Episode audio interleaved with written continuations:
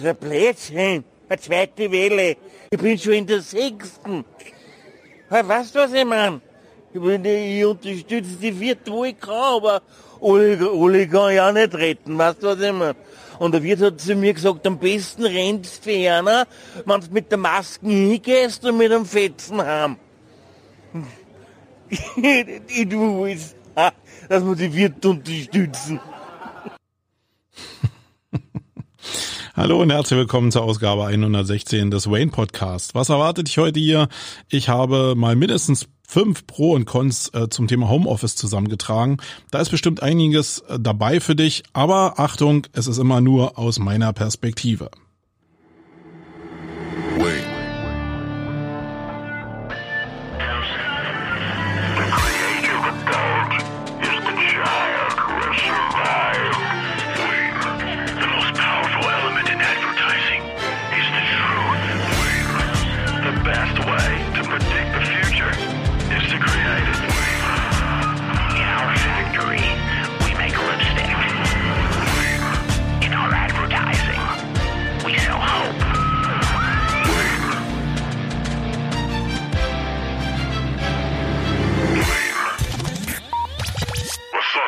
Ja, was sonst? Hallo und herzlich willkommen nochmal von mir, Marco Young. Ich bin der Host in dieser Sendung.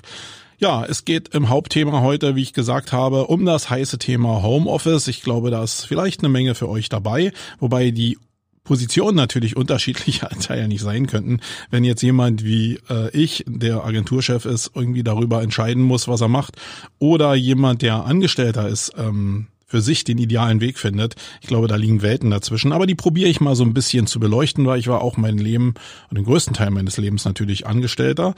Und deswegen glaube ich, kann ich die beiden Perspektiven ganz gut beleuchten. Aber zu Beginn will ich nicht gleich mit dem Hauptthema starten, sondern will euch die, die geneigten Hörer vielleicht ähm, mal erklären, warum jetzt ein bisschen Lücke zwischen den einzelnen Podcasts entstanden ist und was es mit dem Umbau meines Setups, meines Schreibtischstudios hier auf sich hat. Ähm, das ist ein bisschen in die Zukunft gerichtet und das vielleicht für den einen oder anderen in diesem Content Shock, äh, in dieser Content Shock Welt ganz interessant, aber dazu mehr im Housekeeping.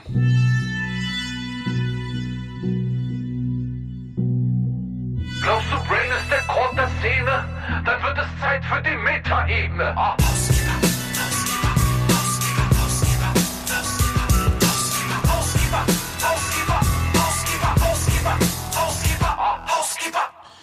Ja, meine Lieben, ähm, ich muss euch nicht sagen, dass in den letzten Monaten eine Menge passiert ist. Also Corona hat überall seine Spuren hinterlassen, entweder am Positiven, weil Leute auf, Geschäfts-, äh, auf Geschäftszweigen sitzen oder auf Geschäftskonzepten sitzen, die super gut unter Corona funktionieren. Aber es gibt natürlich auch Leidtragende, die mit Corona sehr, sehr gebeutelt sind. Und ein Teil, der mich natürlich betrifft, ist das Event-Business. Und ja, da ist eine Menge aus den Fugen geraten und ja, das muss nicht immer schlecht sein. Sagen wir mal zu Anfang fühlt es sich immer schlecht an. Das heißt, wenn du 60 Prozent deines Umsätze, Umsatzes verlierst und meine Gemütslage könnt ihr ja in den Podcasts ähm, 115 und die davor äh, sicherlich nachvollziehen. Da habe ich ja eine ganze Menge preisgegeben von dem, was mich da so beschäftigt hat. Aber bei mir hat sich eine ganze Menge geändert im Positiven. Ich bin sicherlich durch ein tiefes Tal gegangen. Also tiefes Tal heißt jetzt nicht so, dass ich mega depressiv war, sondern dass ich natürlich nie wusste, was passiert jetzt hier in Zukunft. Und auch jetzt ist es so, dass ich natürlich das Gefühl hatte, ja, das ähm, reduziert sich alles so ein bisschen mit dem Infektionsrisiko.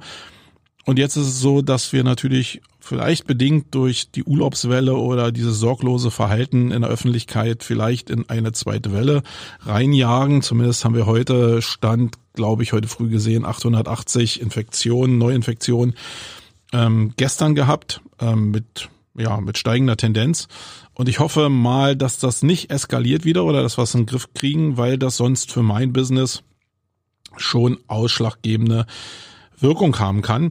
Aber genau darum geht es. Es geht ja darum, Visionen auszuprägen, wie die eigene Zukunft aussehen kann. Und da kenne ich ein paar Leute, die ja gar keine Vision haben, die wirklich rumhängen und jetzt eigentlich dem Alten nachtrauern.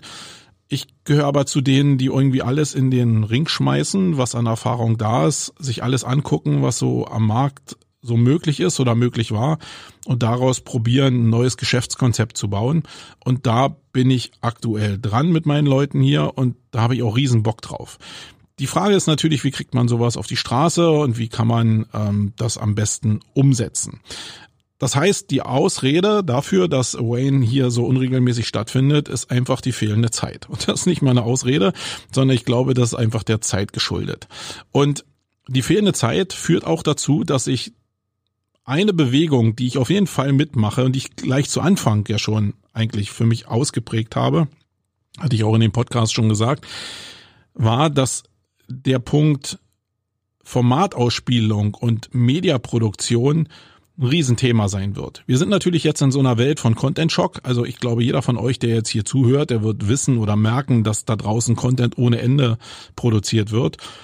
Und ja, das ist ein Problem. Da könnte man jetzt natürlich den Kopf in den Sand stecken und sagen, okay, wenn alle so produzieren, dann gehe ich ja einfach unter, dann muss ich überhaupt nichts mehr produzieren, dann muss ich andere Wege finden.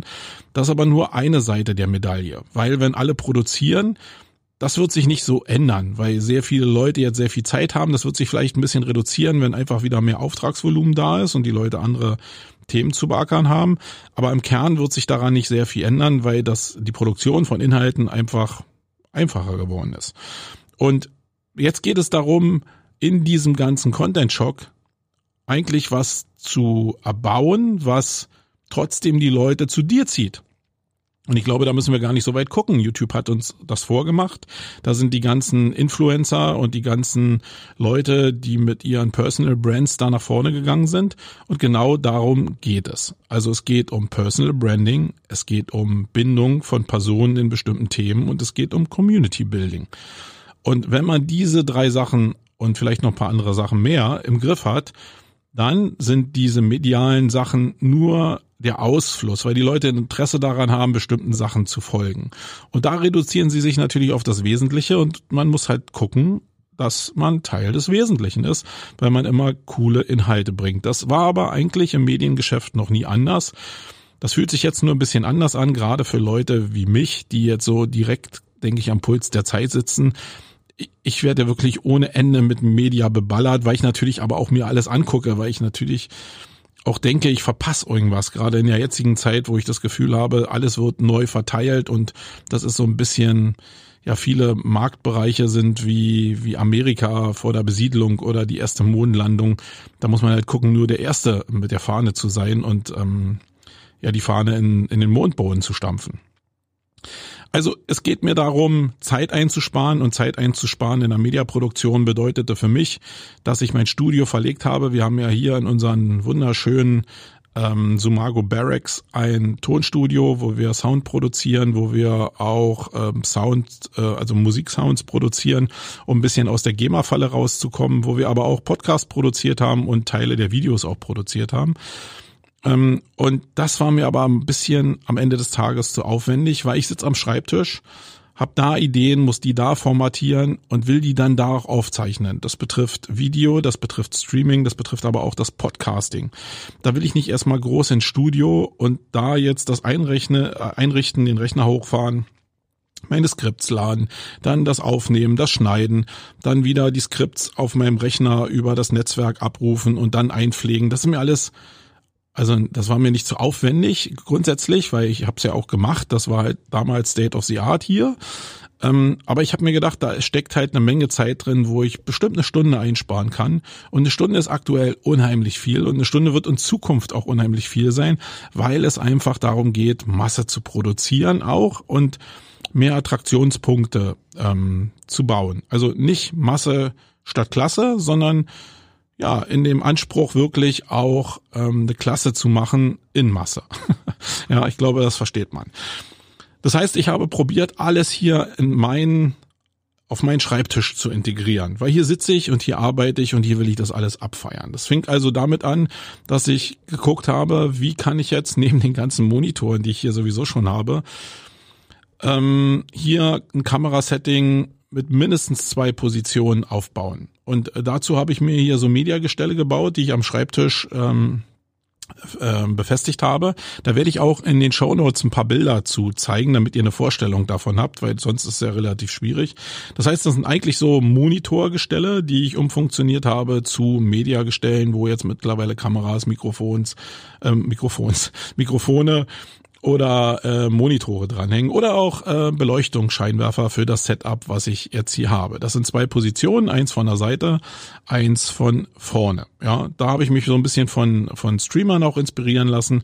Das aber alles miteinander zu verbinden, ist oh, gar nicht so einfach. Erstmal war die große Kunst ein Büro, was ja hinter mir zumindest eine sehr helle Fläche hat, weil ich die Sonnenseite hier habe in der Bürofläche, was im Sommer relativ warm ist äh, so zu verdunkeln, dass ich hier einigermaßen Atmosphäre habe, weil ein super hellen Hintergrund ist immer für ein Videosetup nicht ganz so geil und es ist auch wenig atmosphärisch. Das heißt, ich habe mir hier mit Molton die ganze Scheibenfront abgehangen, was jetzt im Sommer natürlich auch dazu führt, dass es mega heiß hier ist. Also ich muss auch hier für den Podcast äh, den Ventilator ausstellen, weil sonst hört man so ein ständiges Brummen im Hintergrund, das ist auch doof. Also da muss ich mir noch was einfallen lassen. Aber vom Grundsatz ist das schon so, dass die Atmosphäre hier eigentlich passt und die Setups der Videokameras hier auch wirklich ja, ganz gut funktionieren. Ich habe da jetzt nicht Webcams benutzt, sondern ich bin da wirklich eine Klasse höher gegangen und habe zwei Sony Alpha, eine 6100 und eine 6400 jetzt hier zu hängen, damit ich wenigstens eine Kamera habe, die 4K kann und habe das alles zusammengepackt in OBS. Ja, also das war so der erste Ansatz, dass ich gesagt habe, okay, ich will sowas wie einen, ja, einen Regieplatz haben hier an meinem Schreibtisch, damit ich wirklich, wenn ich sehr, sehr geübt bin, ja, schnell so eine Sachen abfeuern kann im Streaming oder auch mal ein mehr perspektivisches Video äh, machen kann. Und wie bringt man das zusammen? Ja, mit OBS und mit Stream Deck. Also von Elgato gibt es äh, so ein Stream Deck. Da ähm, kann man so bestimmte Tasten belegen und mit bestimmten Szenen belegen, so dass du selbst deine Regie machen kannst. Äh, sind natürlich viele Knöpfe und man muss immer so ein bisschen seitlich weggucken. Das ist ein bisschen Übung dabei, aber da kann man sich schon dran gewöhnen. Die zweite Frage war natürlich, welches OBS? Leute von, also Leute, die sich da ein bisschen auskennen, die werden wissen, dass OBS äh, es zwei Varianten eigentlich gibt, nämlich OBS Studio und Streamlabs OBS.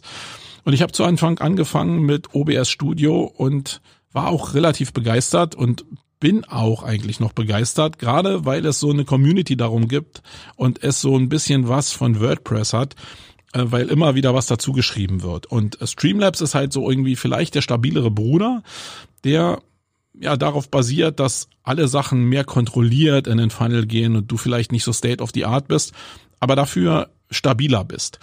Der wirkliche Switch hin zu ähm, Streamlabs OBS war für mich aber einfach, dass es so einfache Sachen wie das Runterfahren des Programms, das Erkennen der Kameras in ähm, OBS Studio wirklich sehr, sehr buggy war. Also es, es passierte nicht nur einmal, dass ich hier OBS einfach geschlossen habe, um es neu zu starten, damit die Kameraerkennung funktioniert.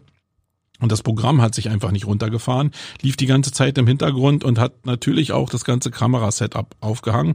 Und ich glaube, das ist so der Unterschied zu diesem Streamlabs OBS, dass das eben irgendwie sicherer ist. Weil als ich das installiert habe, war das so ein bisschen mehr, ja, solide, muss ich mal sagen, in der Anwendung, ein bisschen übersichtlicher.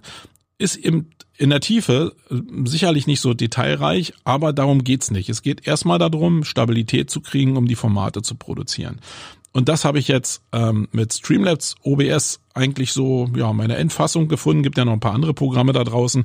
Aber ich glaube, mit Streamlabs werde ich so in den nächsten Wochen die ersten ja, die ersten Starts machen in Richtung Streaming und Videoproduktion. Ja, also dann hatte ich das Video-Setup hier gebaut, den Ton entsprechend noch angebunden, äh, habe da ein Richtmikrofon von Rode eingesetzt, was über mir hängt, äh, wo ich den Kopf auch drehen kann zwischen den zwei Perspektiven und immer noch denselben Sound habe.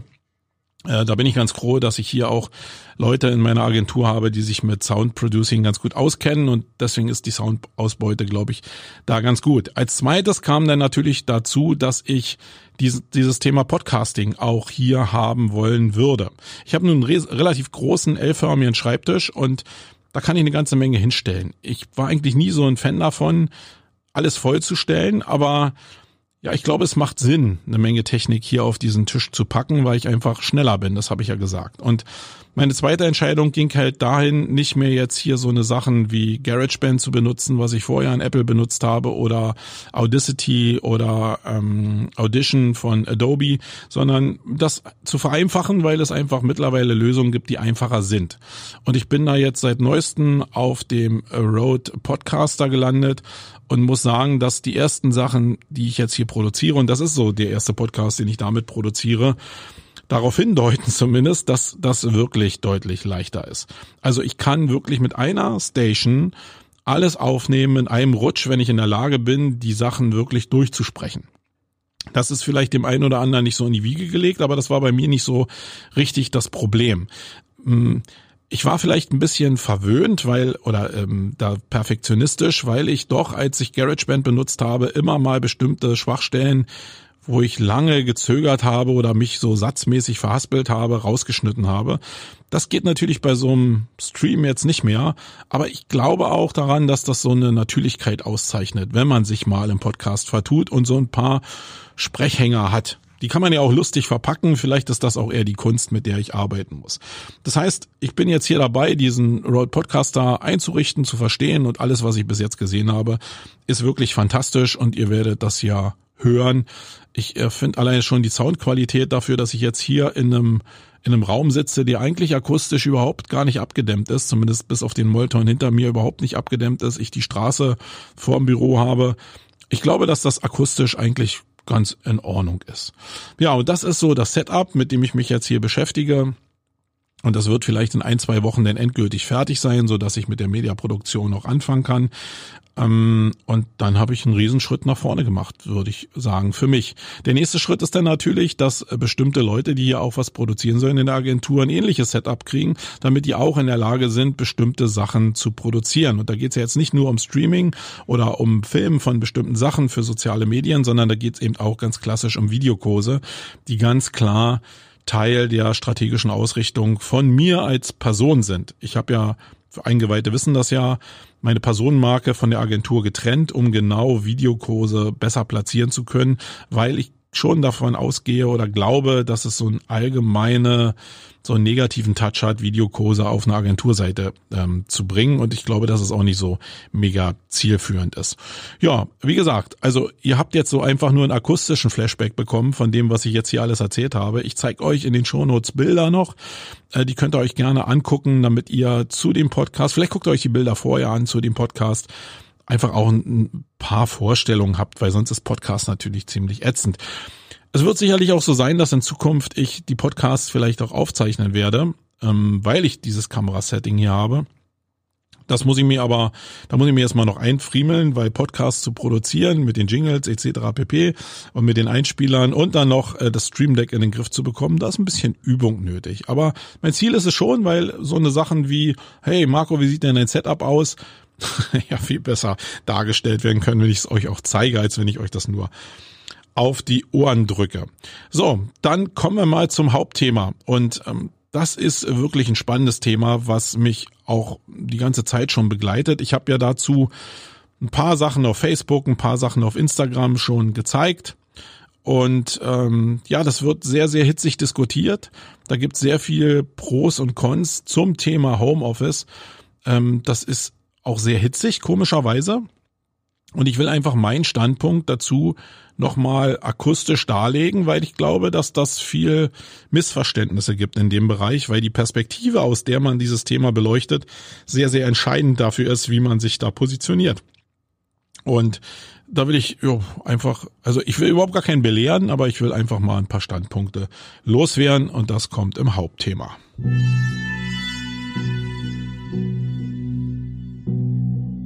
Denken eine Daisy Cutter. Sei bereit für das Main-Geschnatter. Oh.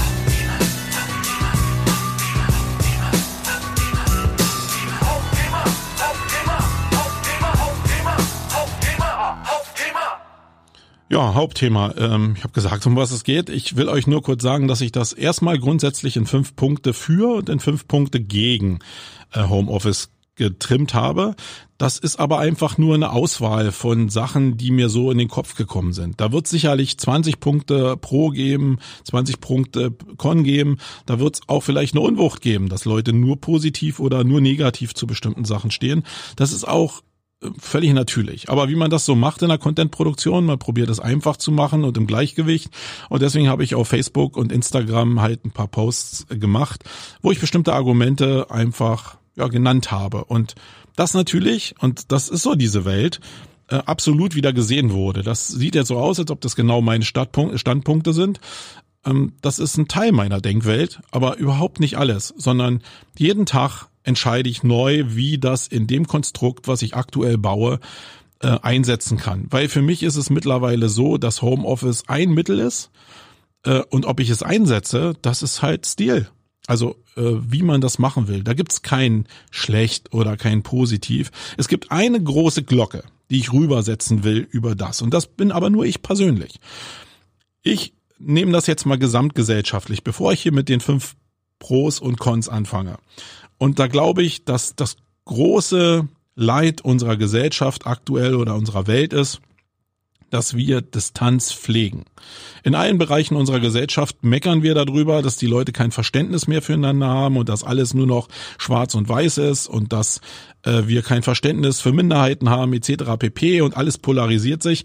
Und ich denke, woran liegt denn das? Ich glaube, das liegt sehr stark daran, dass alle Sachen um uns rum, gerade die Digitalisierung, dazu führen, dass wir Distanzen aufbauen. Und jetzt sind wir durch Corona in eine in eine Phase gekommen, wo wir diese nächste Stufe einläuten, nämlich Homeoffice. Das war bei vielen Firmen ja schon vorher der Fall, das war vielleicht schon Teil des Problems, ist aber jetzt noch massiver Teil des Problems, weil wir Distanz fördern. Und alles, was ich jetzt hier sage, für mich ist der größte Leitspruch immer, will ich als Person mit gesellschaftlicher Denke und Verantwortung Distanz fördern oder will ich Nähe der Menschen fördern? Und ich bin ganz klar für Nähe und Austausch und für Schulung der Rezeptoren, die zwischenmenschlich nötig sind, um Verständnis, Anerkennung und Toleranz der Menschen untereinander zu gewährleisten und zu ermöglichen, weil das auch ein Schulungsprozess ist. Ja, das ist jetzt sehr heroisch, aber im Kern ist es so. So, das will ich mal rübersetzen. Fangen wir mal mit dem ersten Pluspunkt an. Ähm, mein erster Pluspunkt, und ich war ja ein, wirklich ein echter Verfechter von kein Homeoffice, sondern alle müssen hier in der Agentur sein. Ein großer Punkt ist aber, dass dir mit Corona, also mir mit Corona, mit Corona, mit Corona äh, klar wurde, dass der Aufbau der Agentur, wie ich sie bis jetzt gestaltet hatte, nicht tragfähig ist. Und das ist vielleicht so eine Sache, viele Punkte von dem, was ich jetzt sage, wird für euch da draußen, wenn ihr selbst Unternehmer seid, schon sagen, warum ist er denn da nicht selbst drauf gekommen? Was ist denn das für eine Lusche? Ja, das ist halt so. Ich bin aus der nebenberuflichen Selbstständigkeit hier in das Unternehmertum geschlittert und habe sicherlich probiert, das Beste zu geben, aber habe in bestimmten Sachen nicht das Beste geben können, weil mir der Kontext zu bestimmten Sachen gefehlt hat. Und ich glaube, die Anerkennung dessen ist besser, als zu sagen, ich weiß schon alles. Sondern ich habe probiert, mich mit Leuten auszutauschen, habe probiert, entsprechende Fachliteratur zu lesen, mir Videos anzugucken. Und im Endeffekt ist da nie das, das bei rausgekommen, was mich dazu geführt hat, zu erkennen, dass eigentlich das Wichtigste, wenn du mit einer Agentur wachsen willst, über, sagen wir mal jetzt, nehmen jetzt mal so eine fiktive Zahl von zehn Leuten, dass es ohne Prozesse nicht geht. Und jetzt werden viele schon wieder zusammenzucken und sagen, wow, Prozesse. Was meint er denn damit? Das ist so ungefähr wie dieses Wort Führung. Ja, Führung heißt ja auch für viele, zumindest wenn ihr zuhört und Angestellte seid, dass einer mit einer Trommel vorne im Boot sitzt und mit der Peitsche immer knallt, irgendwie damit da angetrieben werdet und damit die maximale Leistung rausgepresst werden kann. So in Tönnies-Style. ja, um das mal in aktuellen Bezug zu bringen. Und äh, das ist überhaupt gar nicht so. Sondern die meisten Agenturen, die ich kenne, die nicht vorher das Know-how hatten, wie Agenturen im Wachstum wachsen können, die funktionierten eigentlich so, dass, also, ja, denke ich mal, also das ist wieder mein Kontext nur, ja, also verzeiht mir, dass das mit kleinen Strukturen angefangen hat, das heißt, äh, in unserem Fall waren es zwei Leute, ich habe was in ein Büro reingerufen, habe gesagt, das ist mir wichtig, komm, lass uns das machen. Dann wurde das gemacht. Das ist zu Anfang auch noch überschaubar. Da hat man dann irgendwie ja, Zettelchen sich gebaut und hat oder hat er das noch im Kopf. Ähm, äh, wenn man kleine Konstrukte hat, dann hat man ja viele Sachen einfach noch im Kopf. Die vergisst man ja nicht so einfach, sondern arbeitet man das ab. Dann wächst das und dann geht diese Struktur, die man ja so eingeführt hat und gelernt hat, immer weiter. Das heißt, es wird immer in die Büros reingeworfen, es gibt wenig Priorisierung, sondern gibt immer eine Menge emotionalen Antrieb und eine Menge, ja, äh, ja, nur Metaebene, auf der das ausgetauscht wird. Und so war das bei uns die ganze Zeit. Wir haben dann natürlich angefangen, so ein paar Prozesse rüber zu stülpen, weil wir auch schon gemerkt haben, dass manche Sachen irgendwie ein bisschen strukturierter ablaufen müssen. Also was, was es ist bis zu zehn Leuten, muss ich sagen, läuft das auch mit dem Zuruf sehr, sehr strukturiert. Aber dann gibt es irgendwie, und lass es acht sein, ist doch völlig egal, dann gibt es so eine Sollbruchstelle, wo einfach man merkt, da gehen bestimmte Informationen unter und man merkt auch schon in der Verwaltung seines Kalenders zum Beispiel, dass bestimmte Sachen einfach man vergisst. Und dann wird die Sache so ein bisschen tricky. Ähm, und als Corona dann stattgefunden hat, wurde mir knallhart eigentlich vor Augen geführt, mit dem Einsetzen von Homeoffice gezwungenermaßen äh, dass dieses, ich rufe mal jetzt hier in den Raum rein und ich unterhalte mich mit Leuten und tausche das aus und äh, lege da auch auf Metaebene die Prioritäten fest, dass das nicht mehr funktioniert, weil diese Metaebene war einfach nicht mehr da. Und es war auch nicht so, dass das Digitale, also die Videocalls, diese Metaebene irgendwie aufgefangen hätten, sondern ich hatte von Anfang an das Gefühl, dass ja eine Menge auf der Strecke bleibt. Weil aber Prozesse gefehlt haben. Und das ist jetzt eine Sache, was vielleicht die Leute, die jetzt so ähm, Remote-Arbeitsplätze oder Homeoffice immer verteidigt haben, schon längst ja schon längst gebaut haben. Das ist vielleicht der große Unterschied, dass die immer darauf angewiesen waren, überhaupt Prozesse zu haben, damit die Aufgabenlast überhaupt greifbar ist und umgesetzt werden kann, also die Ziele auch wirklich klar sind und Agenturen, gerade Kreativagenturen, die eigentlich organisch aus sich selbst gewachsen sind. Ähm, da waren natürlich die, die Firmen, die schon remote gewohnt waren, in Corona-Zeiten einfach schon besser aufgestellt. Ich glaube, da sind auch Firmen besser aufgestellt, die knallhart gelernt haben, dass Prozesse Prozesse sein müssen und nicht Zuruf sein kann. Also wenn ich das mal mit einer, mit einer Produktionsstraße bei VW vergleiche, wo meinetwegen ein Golf E gebaut wird, um oder ein IQ äh, gebaut wird, dann ist klar, wer welcher Mitarbeiter an welcher Station zu welchem Zeitpunkt welche Aufgabe zu erledigen hat. Und es fällt auch sofort auf, wenn diese Aufgaben nicht erledigt sind. Das nenne ich Prozess. Und dieser Prozess muss irgendwie erstellt werden. Ähm, entweder äh, durch äh, irgendwelche Post-its in der schlechtesten Variante oder durch ein für eine Agentur oder eine Firma passendes äh, Projektmanagement-System, äh, wo Zeiten erfasst werden, ähm, wo Handlungsstränge erfasst werden, Aufgaben erfasst werden, die dann natürlich noch zu definieren sind. Also dieses Thema Prozesse ist riesengroß und ist auch nichts, wovor man Angst haben muss. Man muss es nur mal angehen. Und die letzten drei Monate habe ich massiv da investiert und war natürlich auch gezwungen, und das war das Coole wieder an Corona, gezwungen, diese Prozesse einzuführen. Und die sind wahrhaftig noch nicht abgeschlossen. Aber ich habe das Gefühl, es funktioniert. Wir sind in der richtigen Richtung unterwegs und jeden Tag entsteht neuer Prozess. Und ich merke faktisch, wie manche Sachen hinten raus einfacher werden, weil sie für alle klar sind. Das Regelwerk ist klar. Das heißt, es ist so ein bisschen wie so eine Autobahn. Ähm, vielleicht nehmen wir mal amerikanische Autobahn. Da ist, äh, haben wir sechs Spuren in eine Richtung. Irre, oder? Und äh, also ein sehr, sehr breites Feld. Und da sind Leitplanken rechts und links. Ähm, und diese Leitplanken, das ist faktisch der Prozess. Du kannst dich, also es soll nicht dazu führen, dass du innerhalb deiner Fahrbahn nicht noch die sechs Spuren benutzen kannst. Aber wo die Grenze ist, das muss ganz klar definiert sein. Und da muss auch klar definiert sein, wann du welche Abfahrt nimmst, wann du von Punkt A nach Punkt B kommst. Das muss alles da drin sein und das muss abgebildet sein. Und deswegen bin ich mega dankbar und sehe die Distanz aus ähm, aus Corona und die Distanz aus Homeoffice wirklich, wirklich, zumindest temporär positiv, weil es mich dazu gezwungen hat, wirklich Prozesse einzuführen. Und da weiß ich nicht, wie das bei euch gilt, könnt ihr mir gerne mal in den Kommentaren reflektieren, äh, ob ihr gemerkt habt, dass in euren Firmen, wo ihr arbeitet, vielleicht auch unter Corona diese Prozesse verstärkt wurden oder ob das ein Manko bei euch war oder ob die Prozesse natürlich schon da waren und ihr sagen, ach, jetzt verstehe ich erst, was der Marco meint, wenn er die Prozesse nicht hat, die wir schon hatten, na, dann ist das natürlich alles ein bisschen schwieriger bei ihm. Ja, genau so ist es. Aber da will ich auch gar kein Hehl draus machen, weil ich glaube, das betrifft ehrlicherweise, und es gibt ja mal so eine, gibt ja die Wahrheit, die mir gesagt wird, oder Sachen, die in Facebook und Co. andere einfach so sagen. Da ist die Wahrheit, die mir reflektiert wird, dass viele da merken, dass sie relativ schwach aufgestellt sind. Selbst Firmen, die nach ISO-Norm arbeiten und bestimmte Prozesse definieren mussten in bestimmten Phasen, sind immer noch schwach aufgestellt, wenn es um Marketingprozesse, wenn es um Kommunikationsprozesse geht. Die Prozesse in der Fertigung sind dann vielleicht klar, aber nicht die Prozesse, die dazu führen, ein cooles Marketing oder eine coole Firma zu bauen am Ende des Tages. Also das war Punkt eins.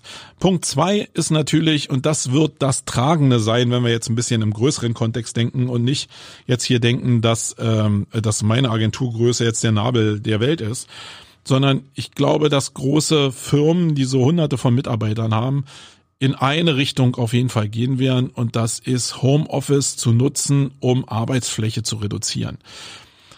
Ich glaube, bei gut laufenden Agenturen ist es so, dass die Miete nicht den größten Teil ausmacht ähm, äh, der Kosten, aber er ist schon, ja, er ist nicht unrelevant, zumindest bei uns nicht. Und ich glaube auch bei vielen anderen Firmen ist es auch nicht unrelevant. Wenn ich jetzt einfach mal von zehn Prozent ausgebe, äh, ausgehe, äh, fünf bis zehn Prozent, dann ist das schon ein Posten, der erheblich sein kann, wenn du entsprechende Umsätze schiebst.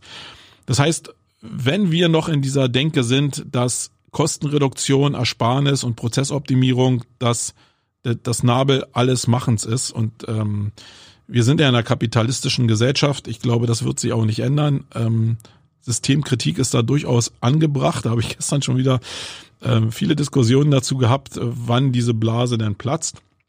Aber im Kern wird es dazu führen, dass die Firmen äh, sehen, dass sie Arbeitsplätze nicht mehr vorhalten müssen für Mitarbeiter, äh, generell, sondern dass sich meinetwegen zwei, drei Mitarbeiter einen Arbeitsplatz teilen können in der, äh, in der Firma oder sogar Arbeitsplätze, die vorher in Callcentern zum Beispiel wirklich auch äh, zur Verfügung gestellt wurden, dass die jetzt im Homeoffice einfach Bestand haben können, weil es ganz klar ist, dass diese Prozesse klar sind. Also wenn ich jetzt zum Beispiel ein Mitarbeiter in einem Callcenter war und ich habe jetzt meinen Arbeitsplatz durch den Arbeitgeber gestellt, in mein Homeoffice ziehen können und sitze da jetzt meine Zeit, krieg vorgegebene Kontingente an Kundenansprachen, an Zeiten und alles ist trackbar, meine Auslastung ist überprüfbar, dann ist nichts anders, als wenn ich in einem Unternehmen arbeite, wo die, wo ich sitze und wo ich mich vielleicht in der Teeküche Küche noch mit anderen Leuten austauschen kann.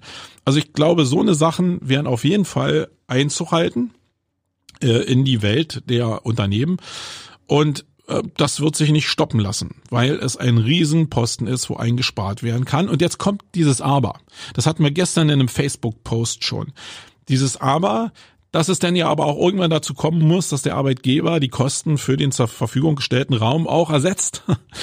Und das ist zurzeit ja äh, skurrilerweise nicht so der Fall. Also die wenigsten Firmen, die ich kenne, äh, bezahlen dir den Arbeitsplatz, der remote zur Verfügung gestellt wird, sondern das ist irgendwie Teil des Arbeitssalärs, was man bekommt.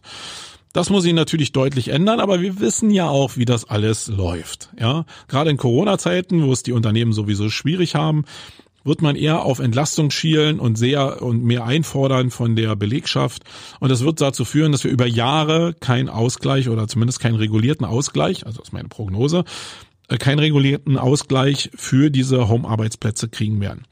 Ähm, das zum Leidwesen der Arbeitnehmer, keine Frage. Aber vielleicht auch ist das so eine Win-Win-Situation, weil natürlich auch eine Menge Freiheit dazu kommt, ähm, weil du halt im im Homeoffice schon ein anderes Arbeitsklima hast. Wenn du das gut aufbaust, dann fühlt sich das einfach besser an. In der Regel für viele Leute würde ich jetzt mal behaupten, als wenn du in der Firma bist. Da gibt's natürlich sehr, sehr viele Einzelperspektiven. Wenn du kleine Kinder hast und bist jetzt irgendwie als Mann, ich sage jetzt mal extra als Mann in einem Callcenter tätig und äh, die Kinder rennen da jetzt schreienderweise rum, weil sie ihre Kumpels gerade da haben, dann kann das alles ein bisschen schwierig werden. Und dann kann man vielleicht auch zu der Erkenntnis kommen, nee, nee, ich muss ins Office. Also es wird noch diese Zwischenlösung geben. Aber die Arbeitgeber werden knallhart das einfordern oder wollen, dass die Kostenreduktion da ist, weil sie einfach diese Flächen sparen können und ihre ja, Mieten einfach einstampfen können oder verkleinern können oder neue gewerbliche Mietobjekte ziehen können. Also das wird ein Riesentreiber sein. Ähm, und ich glaube, erst in der zweiten Instanz werden die Leute merken, hey, diese, da war doch noch was so, dieses Teeküchending und äh, so eine Metaebene, wie sich Menschen verständigen. Das wird aber jetzt erstmal nicht relevant sein, sondern das wird erst später vielleicht relevant werden, wenn es überhaupt jemals relevant wird. Ob diese Glocke von Menschlichkeit und Nähe überhaupt jemals zum Tragen kommt, noch in einer neuen Gesellschaft, keine Ahnung. So, kommen wir zum Punkt drei. Ähm, und der ist, glaube ich, wenn man Arbeitnehmer ist, schon sehr, sehr, sehr, sehr, sehr relevant. Also wir haben ja auch in der Agentur Leute, die über eine Stunde zur Arbeit fahren, eine Strecke. Ähm, gerade wenn jetzt hier noch so Schienenersatzverkehr ist, wir kriegen hier gerade die Hamburger Bahn gebaut und so, da ist eine Menge Schienenersatzverkehr. Da kann es natürlich sehr, sehr hilfreich sein, wenn du im Homeoffice bist und jetzt dir diese Anfahrtsstrecke sparen kannst. Weil das sind jetzt, wenn du eine Stunde unterwegs bist, einen Weg, dann sind das zwei Stunden am Tag. Da kommt in der Woche und im Monat schon eine ganze Menge zusammen.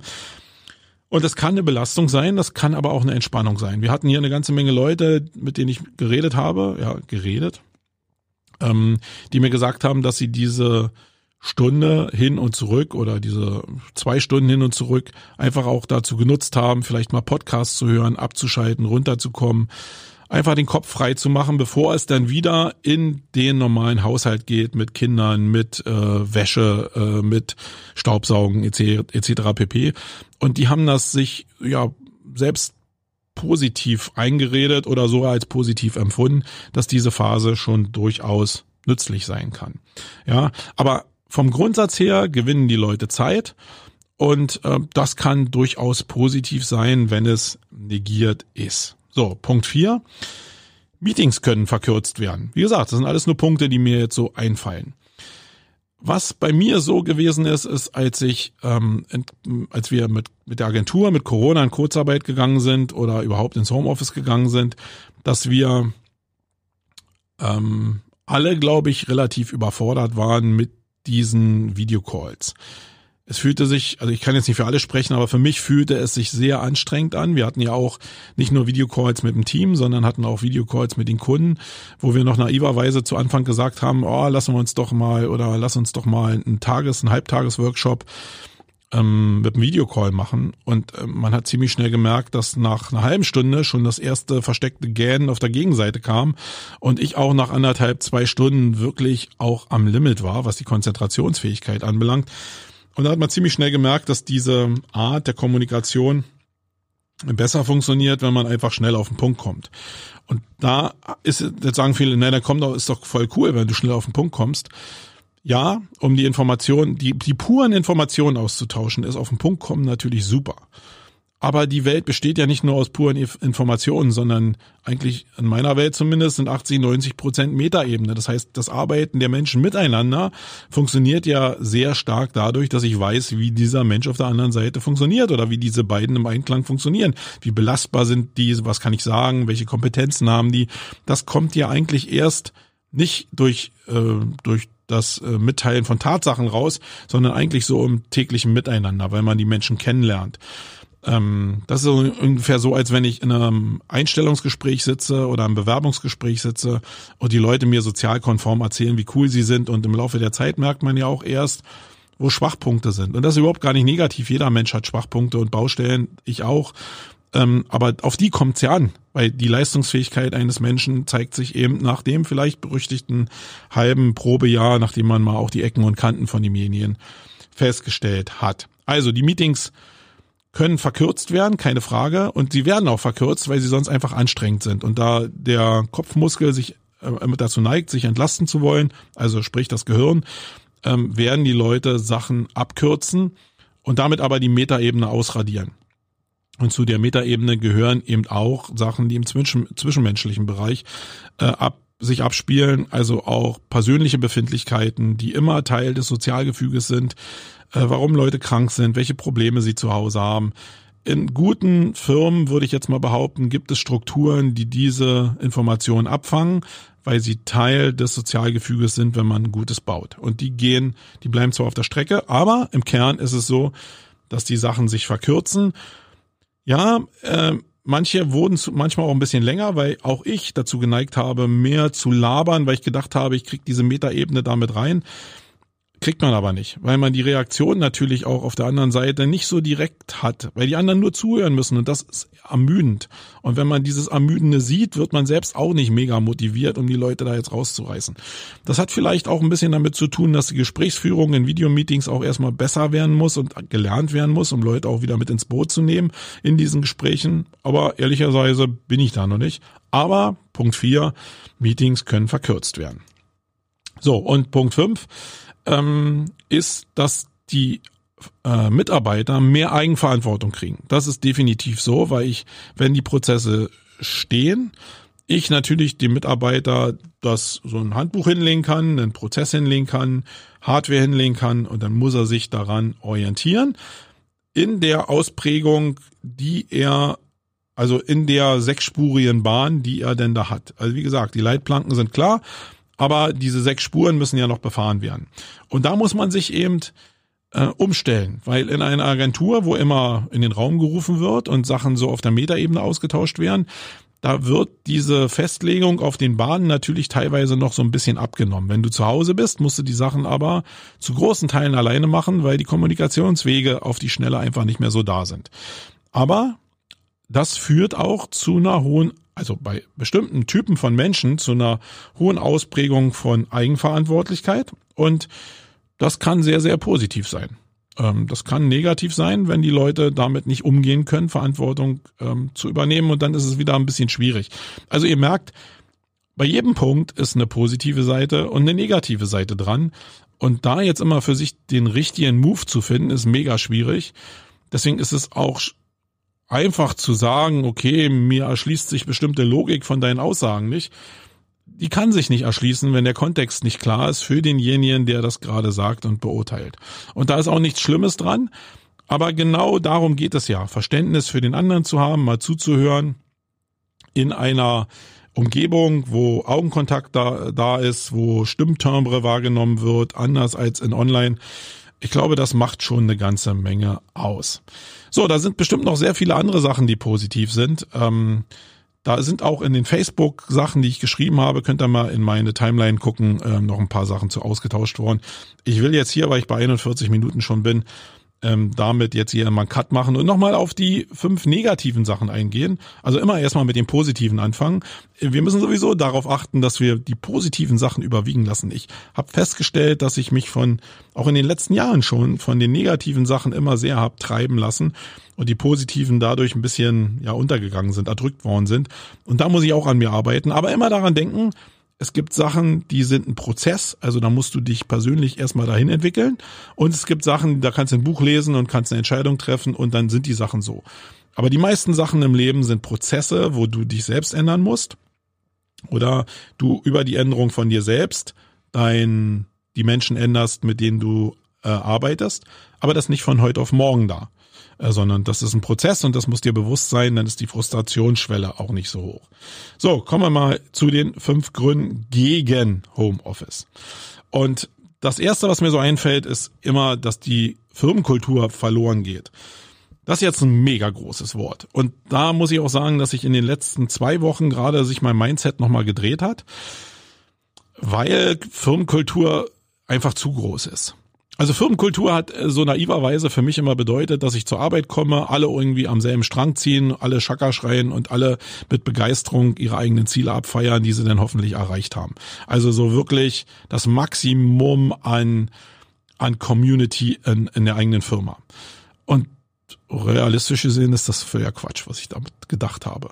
Also ich komme aus einer Welt und deswegen erkläre ich es vielleicht nochmal, ich war 27 Jahre Polizist. Davon 18 Jahre beim mobilen Einsatzkommando in Berlin. Das war eine Spezialeinheit, wo nur Leute waren, die ja was auf dem Kasten hatten und wo jeder ein Maximum an Verantwortung übernehmen musste. Da war zwar immer eine Führung da, das heißt, äh, Einsätze sind immer von, ähm, von jedem Teil der Truppe übernommen worden, auch geführt worden. Dein Chef hat aber immer neben dir gesessen. Also wenn irgendwas ähm, eskaliert ist oder irgendwas zu schwierig war oder irgendwas zu tragend war, hat der Chef wieder eingegriffen, aber im Kern hat jeder Mitarbeiter dieser Einheit Einsätze voll und ganz geführt. Und ihr müsst euch vorstellen, dass diese Einheit, in der ich da gearbeitet habe, mit den höchsten Formen an Schwerstkriminalität zu tun hatte, also Entführung, Terror, jegliche Form von Maximalkriminalität. das ist da abgefeiert worden. Das heißt, da ging's um was. Und aus dieser Welt bin ich gekommen, wo ja meinetwegen 20 Leute pro Einheit waren, die alle hochkompetent waren und die alle hochmotiviert waren und ja, die alle dasselbe Credo irgendwie in sich hatten.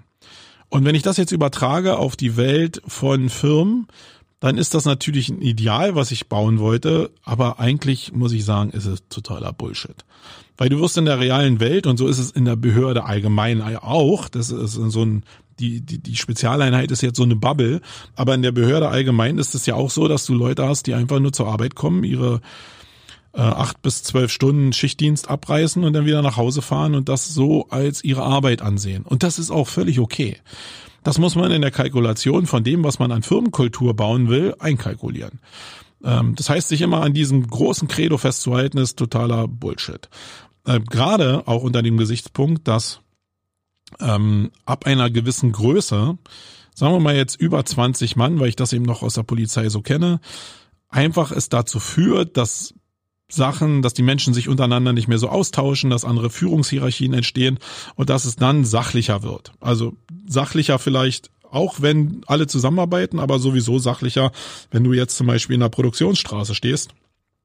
Natürlich können sich da noch ein paar zuwinken, aber eigentlich haben die so ein hartes Pensum in Form von Prozessen, dass die eigentlich nur gucken, wo muss ich die nächste Schraube setzen, wo muss ich die nächste Schweißnaht setzen, wo muss ich den nächsten ähm, Sitz einbauen etc. pp. Das heißt, es ist eigentlich völliger Schwachsinn anzunehmen, dass man eine Firmenkultur in Form von Chaka etablieren kann. Ähm, zumindest, wenn es ein bisschen um Größe geht. Ähm, ganz aufgeben will ich das aber noch nicht. Das heißt, so eine großen Firmen wie jetzt Siemens, Daimler, Deutsche Bank etc. pp, um nur mal ein paar große zu nennen, die sind natürlich vom Personal riesengroß. Die haben aber natürlich bestimmte strukturelle Einheiten die natürlich wieder kleiner runtergebrochen sind. Und da gibt es zum Beispiel Vertriebsteams, die sind vielleicht 15 Leute stark und die sind dann aber wieder geeignet oder in der Lage, eine eigene Firmenkultur, ein eigenes Chaka auszubilden. Und daran sollte man auch nicht aufhören zu arbeiten. Und man sollte auch nicht darauf arbeit, äh, aufhören, daran zu arbeiten, diesen ganzen Kosmos von Möglichkeiten, wo eben die Leute drin sind, die nur 9 to 5 machen und Leute sind, die Chaka machen, weil ihre eigenen Vorgesetzten das irgendwie hingekriegt haben, dass man diesem ganzen, äh, diesem ganzen Universum so ein, ja, so eine Kuppel übersetzt, wo bestimmte Firmenwerte einfach tituliert sind. Und deswegen, da habe ich mich manchmal gewundert, warum die so einfach gehalten sind. Aber ich glaube, das passt weil du einfach diesen Einheiten diese Kultur als Prozess wieder überstreifst. Das heißt, wenn da meinetwegen allgemein festgelegt wird, dass eine bestimmte Art im Umgang miteinander gefördert wird, vielleicht sogar finanziell gefördert wird, dann weiß das jede Einheit und wenn das sogar honoriert wird, dann wird sich jede Einheit daran halten, dieses übergestülpte, diesen übergestülpten Wert im Endeffekt umzusetzen. Das heißt aber nicht, dass es nur um diesen einen Wert geht, sondern dieser Wert soll beeinflussen das, was an Chakra in diesen Einheiten entsteht. Soll heißen, ja, mein, meine Sicht ändert sich. Und ich hoffe, dass sich eure Sicht auf bestimmte Sachen auch ändert, weil darum geht es am Ende des Tages. Ich bin nicht der, der hier rausgeht und sagt, ich habe das alles verstanden, ähm, sondern ich lese jetzt Bücher, ich habe hunderte Bücher hier in meinen Regalen zu stehen. Ich lese jetzt Bücher und denke, hier hat über Nacht jemand die Buchstaben ausgetauscht, weil ich denke, ich habe dieses Buch noch nie gelesen, weil ich es ich habe es schon gelesen, aber ich habe es nicht aus der Perspektive gelesen. Und deswegen hat es für mich ein völlig neues Verständnis. Und so ist es auch im Umgang mit anderen Menschen, anderen Positionen. Da tut sich unheimlich viel und diese Chance sollte man immer nutzen. Also, Firmenkultur geht verloren, zählt gar nicht allgemein. Und vielleicht ist auch am Ende des Tages Firmenkultur einfach auch nur ein Wort. Äh, in einem sehr prozessgetriebenen, in einer sehr prozessgetriebenen Welt und an Umsatz und Rendite fokussierten Welt ist Firmenkultur vielleicht auch nur bla bla bla. Aus einer Welt heraus geschaffen, wo ähm, ja die Arbeitsplätze unendlich da waren, eine Mangelwirtschaft war im, im Zuge Nachwuchs. Und ich bin mal gespannt, wirklich jetzt, äh, ohne dass ich das jetzt ketzerisch meine, wie sich die Kulturwelt in den nächsten Jahren, wenn die Arbeitslosenzahlen deutlich steigen werden, und davon ist ja leider auszugehen, wie sich das entwickeln wird. So, dann kommen wir mal zum Punkt zwei. Ähm, ein, ein Nachteil ist aus meiner Sicht oder ein, eine, ein möglicher ein, ein möglicher Schwachpunkt, ist, dass Mitarbeiter auf die Prozesse reduziert werden. Das heißt, wenn ich es geschafft habe, und da erwische ich mich ja selber bei, äh, gute Prozesse zu bauen, dann geht's mir eigentlich nur noch darum, dass ich vorne eine Menge reinschiebe, die Prozesse sauber durchlaufen und ich hinten eine gute Rendite rauskriege. Das verleitet natürlich dazu, die Prozesse immer straffer zu machen und ähm, immer renditestärker zu machen, weil man ja merkt, dass das funktioniert. Ähm, und ihr wisst selber, wenn Sachen gut funktionieren, dann entsteht sowas wie auch ein kleines Suchtverhalten, um Sachen noch besser zu machen. Und was dann auf der Strecke bleibt, ist halt wirklich das Zwischenmenschliche. Äh, oder da sehe ich zumindest eine Gefahr drin. Weil dieses, äh, wenn ich hier in einem äh, Offline-Büro zusammensitze, einfach schon eine Menge Sachen ausgetauscht werden, die zwischenmenschlich relevant sind. Wie zum Beispiel, ich habe jemand in der Agentur, der sich hat scheiden lassen. Jemand, wo das Kind krank ist. Jemand, wo die Eltern krank sind, wo die Großeltern gestorben sind gibt tausend Sachen, die zwischenmenschlich dazu führen können, dass bestimmte Personen einen Leistungsknick haben oder auch eben sehr, sehr euphorisch sind in bestimmten Bereichen und super Leistungssteigerungen haben und danach natürlich der Knick viel mehr einfällt, ähm, einbricht oder auffällt. Und das ist natürlich eine Schwierigkeit. Diese Metaebene fällt weg.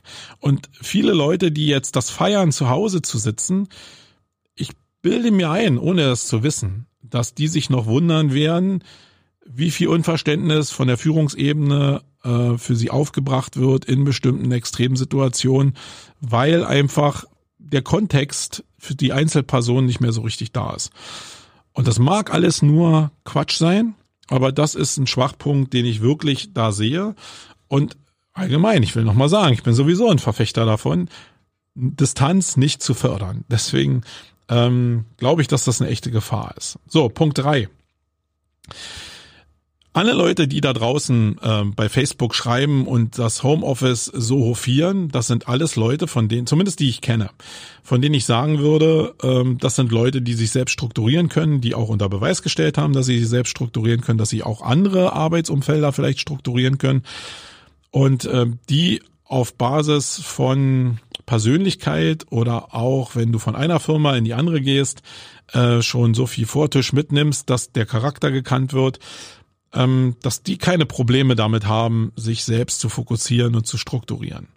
Ich sehe aber durchaus, dass das ein Schwachpunkt allgemein ist, weil diese Menschen, die mir jetzt hier auf Facebook antworten, das sind ja Leute, die in meinem Kontext irgendwie schwimmen, die ähm, natürlich ein gewisses Mindset haben, was eher dazu geneigt ist, sich strukturieren zu können, weil da auch sehr viele Selbstständige, Solopreneure mit bei sind und da wäre es ja fatal, wenn die sich nicht selbst strukturieren könnten. Aber allgemein gesehen, auf die Struktur für Homeoffice bedeutet es halt, ich muss im Homeoffice in der Lage sein, mich zu fokussieren. Und ich darf mir da nichts vormachen. Wenn ich nicht in der Lage bin, meine Kinder, die jetzt in Corona-Zeiten zu Hause rumtonen, nicht an irgendjemand zu übergeben und jetzt mich wirklich fokussieren zu können, sondern mich immer wieder ablenke, dann wird meine Arbeitskraft darunter leiden, weil ich es nicht fokussiert kriege, weil ich die Priorisierung nicht hinbekommen habe. Und ich glaube, dass der Anteil der Menschen, die im Angestelltenverhältnis sind, die nicht Züge zur Führung oder zu eigener Selbstständigkeit hätten, sehr, sehr groß ist, äh, sich nicht fokussieren und strukturieren zu können. Warum auch? Weil es nie gelernt wurde. Die allgemeine Kultur sieht ja vor, dass du die Strukturen in der Agentur findest. Und da ist es zumindest, und das mache ich jetzt auch abhängig mal vom Lebensalter, bei den meisten jüngeren Menschen noch sehr schwierig, ähm, sich zu strukturieren, zu fokussieren ähm, weil es nie so gelernt wurde. Also das vielleicht bei Studenten und bei Abiturienten noch ein bisschen anders, äh, wobei ich da auch die unterschiedlichen Ausprägungen gesehen habe. Also da ist auch nicht alles Gold, was glänzt. Ähm, aber so grundsätzlich wird's in der Schule halt wenig geprägt und auch viele Studenten, die zu eigenverantwortlichem Lernen eigentlich erzogen wurden, ähm, wenn man mit denen mal redet, haben sich viele auch einfach nur durchgemogelt und haben natürlich eigenverantwortlich lernen können, aber auch nur, wenn sie mussten und nicht, wenn sie äh, wollten. Und das ist ein Problem, äh, glaube ich, wenn man in der Masse halt guckt, wie sich Agenturen entwickeln können, äh, dass man auch realisieren muss, dass bestimmte Menschen nicht in der Lage sind, im Homeoffice konzentriert und fokussiert zu arbeiten. Aber da will ich jetzt nochmal das auch wieder relativieren, weil wenn die Prozesse stimmen, geht das vielleicht auch. Also ich glaube, man kann als Arbeitgeber auch eine Menge dazu beitragen, dass man sich fokussieren kann, weil man sich einfach, weil man gezwungen wird, sich zu fokussieren. Und das ist noch was anderes, als wenn man den Leuten Freiraum gibt und sagt, bitte fokussiere dich doch. Nee, du hast dich zu fokussieren, weil du die Ziele zu erreichen hast. Ich glaube, die Ansagen sind dann deutlich besser. So, Punkt vier ist Vertrauen. Und da, glaube ich, habe ich die meisten Reaktionen irgendwie geerntet von. Aber für mich ist das Maßstab. Äh, ist es das Maßstab, der Maßstab. Vertrauen ist wichtig, wenn ich jetzt abseits von Corona Leute ins Homeoffice entlassen würde. Und ich muss noch mal dazu sagen, mein Mindset hat sich da wirklich geändert. Ich war ein feuriger Verfechter davon, nicht im Homeoffice zu arbeiten, bin mittlerweile aber doch schon so, dass ich Homeoffice zulassen kann. Nicht als Basis will ich das eigentlich nicht, wenn es nicht sein muss. Ähm, aber auf Tagesbasis innerhalb einer Woche, warum nicht? Also gerade wenn es jetzt so Sachen sind, jetzt hier, äh, hier kommen die Handwerker oder hier habe ich das und das vor und ähm, ich mache das mal. Die Basis ist aber Vertrauen. Ähm, und wenn du ein, ein Belegschaftsstamm hast, wo du das Vertrauen noch nicht hast. Vertrauen ist was, was das wächst, das ist nie einfach da. Das ist ja nicht so äh, ein USP, wo du jetzt hier ein Siegel kriegst, wie wir das manchmal so auf Seiten probieren äh, und dann habe ich Vertrauen, sondern Vertrauen entsteht durch zwischenmenschliche Sachen oder durch verlässliche Sachen aus Erfahrungswerten, weil ich eben weiß, dass die Leute auch im Homeoffice sauber arbeiten. Und das kann länger dauern, das kann kürzer dauern, das liegt auch erfahrungsgemäß ein bisschen am Alter und äh, an der Führung wieder. Aber Vertrauen ist total wichtig. Und hier gibt es ein paar Leute, bei mir auch in der Agentur, denen vertraue ich schon in die Richtung. Und dann gibt's Leute, da habe ich noch so meine Zweifel. Und die können sich das Vertrauen aber arbeiten. Das ist ja gar nicht das Thema. Ähm, aber Vertrauen ist halt wichtig. Und die Frage ist, wie entsteht das? Da gibt's Leute, die haben auch verstanden, dass sie dieses Vertrauen sich erarbeiten müssen, um hinterher mehr Freiräume zu haben. Und es gibt Leute, die machen wieder nur 9 to 5. Und auch da ist es so, dass 9 to 5 nicht schlecht ist. Man muss halt als Unternehmer damit umgehen lernen, dass es Leute gibt, immer geben wird, zu einem gewissen Anteil in einer Firma, die 9 to 5 arbeiten. Und dann ist es vielleicht schwieriger, da Vertrauen auszuprägen, weil äh, man ja denkt, okay, die machen sowieso eher egoistisch getrieben ihr Ding und achten jetzt nicht so darauf. Und ich glaube, das ist die Basis. Das ist der größte Schwachpunkt und aus meiner Erfahrung, das ist völlig subjektiv, habe ich da mehr negative Sachen erfahren als positive. Und daraus leite ich meinen Gesamtkontext ab. Wenn sich das im Laufe der Jahre ändern sollte und ich mehr Leute habe, denen ich vertrauen kann, dann ist es cool. Ich bin sogar auf dem besten Weg dahin, weil es sich sehr dahin entwickelt. Aber es ist ein Schwachpunkt. Und ich glaube, umso sachlicher dann Firmen wären und prozessgetriebener Firmen wären, umso ja, schwieriger ist es, dieses Vertrauen aufzubauen. Nehme ich jetzt mal an. Weiß ich nicht. Ist nur ein Punkt, den ich einbringen will, wenn es um negative Sachen für oder ja, Gegenargumente gegen Homeoffice geht. So, und jetzt kommen wir zu dem, zu dem Gegenargument eigentlich schlechthin. Und das ist für mich das erschlagene Argument, äh, was mich persönlich dazu bringt, dass ich im Office arbeiten will und nicht im Homeoffice. Also zumindest dann, wenn es möglich ist und Corona das zulässt.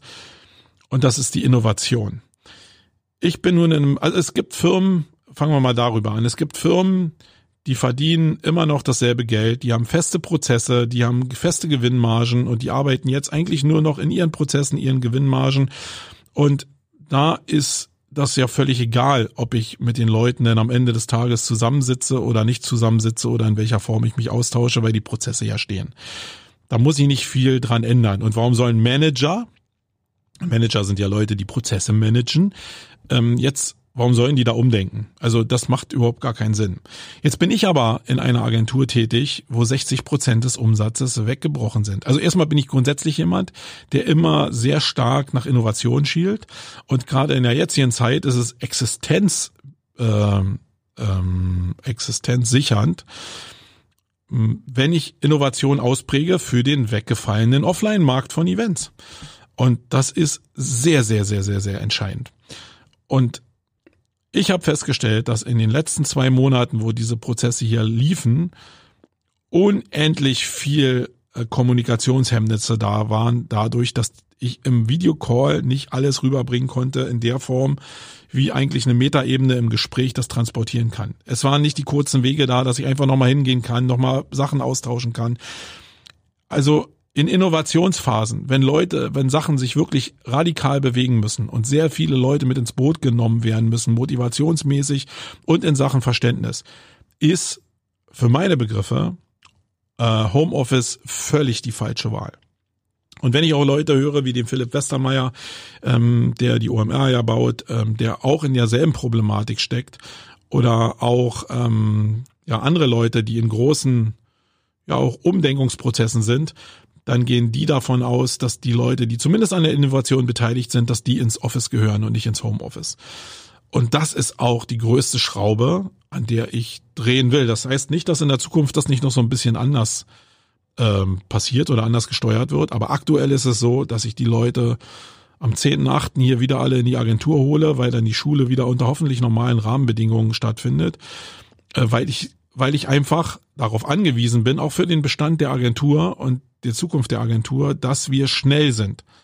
Weil jetzt werden, habe ich ja gesagt, in meinem Verständnis werden jetzt die Claims verteilt und Schnelligkeit ist ein großer Faktor. Und Schnelligkeit mit Homeoffice, das verträgt sich einfach nicht. Und deswegen bin ich am Ende des Tages ein Riesenverfechter von Homeoffice und sehe das als den größten Killer für Homeoffice-Ansätze grundsätzlich. Ähm, in einer innovativ, in, in, einer, in einer innovativ, in einer innovationsgetriebenen Welt. So, jetzt bin ich bei einer Stunde, äh, die habe ich auch wieder gebraucht, ähm, um euch die ganzen Perspektiven irgendwie vielleicht ein bisschen darzustellen. Mann, jetzt ist meine Kehle wieder trocken. Ähm, ich weiß nicht, was ihr davon haltet und was ihr davon denkt. Ich hoffe, dass ich meine Perspektive multiperspektivisch so ein bisschen ausgerollt habe. Ich freue mich wirklich riesig darauf, eure Kommentare dazu zu lesen. Vielleicht gibt ihr uns oder mir einfach auch mal ein paar Audiobotschaften, die ich hier einspielen kann. Äh, bitte kurz halten, so eine Minute Statement ähm, zu dem Thema Pros und Cons Homeoffice.